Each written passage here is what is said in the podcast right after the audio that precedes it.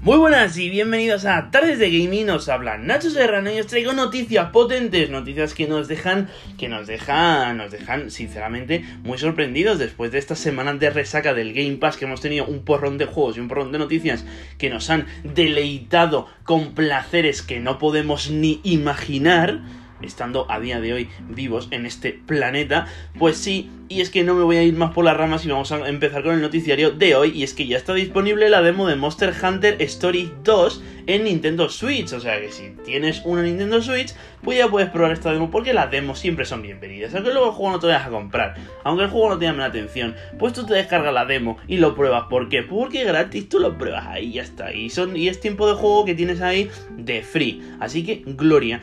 Of Tsushima podría recibir una expansión independiente, pues como ya hizo en su día en Uncharted Lost Legacy o como también hizo Infamous con First Light, pues una expansión que no requiere del juego base para ser jugada. Así que de momento solo son Solo son rumores, no se sabe ningún detalle, ninguna fecha, pero bueno, es una muy buena noticia y esperemos que se haga realidad porque Ghost of Tsushima seguro que nos dejó a todos con ganas de más.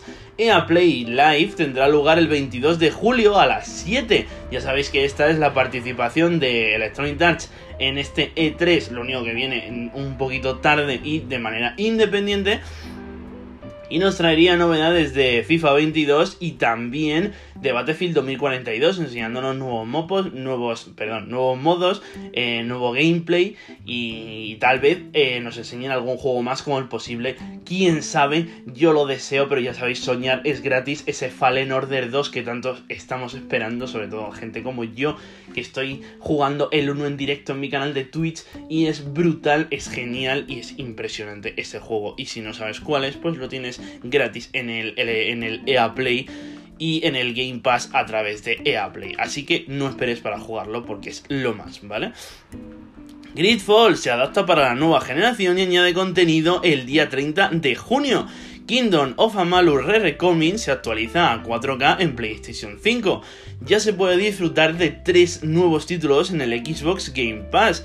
Eh, por parte de EA Play serían Need for Speed Hot Pursuit Remaster, eh, Prodeus en PC, que sería un shooter, y Dungeons and Dragons Dark Alliance, eh, que saldría, que habría salido día 1 en este Xbox Game Pass de manera pues incluida en el servicio, ¿vale? Este juego Dungeons and Dragons Dark Alliance tenéis vídeos en el canal de YouTube, tenéis directos en el canal de Twitch y la verdad es que está muy bien, me encanta el juego, está súper súper divertido, sobre todo para jugarlo con amigos, pero tengo que decir que tiene muchos muchos fallos y si tienes que pagarlo a precio completo, ya seas usuario de PC o de, de PlayStation y tienes que pagar sus 60-70 euros por este título, eh, no te lo recomiendo, espérate un poco a que los bugs sean corregidos porque si no el trago no te va a ser de ningún tipo de agrado, ¿vale?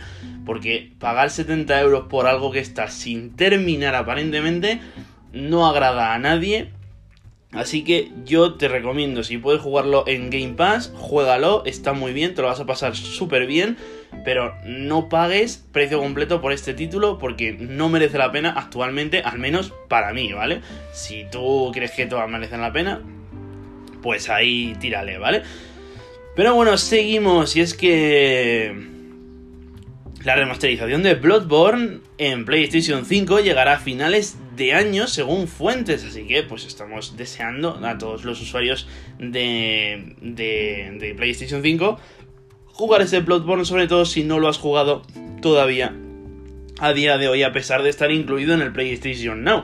Rumores hablan del posible regreso de la saga Dead Space y nos preguntamos si se tratará de un remaster colección, como ya hizo Mass Effect hace unos meses, o se tratará de un reboot, lo que significaría un reinicio de la saga. Estaría bien, sea cual sea la opción, y espero pues que hagan algo de calidad.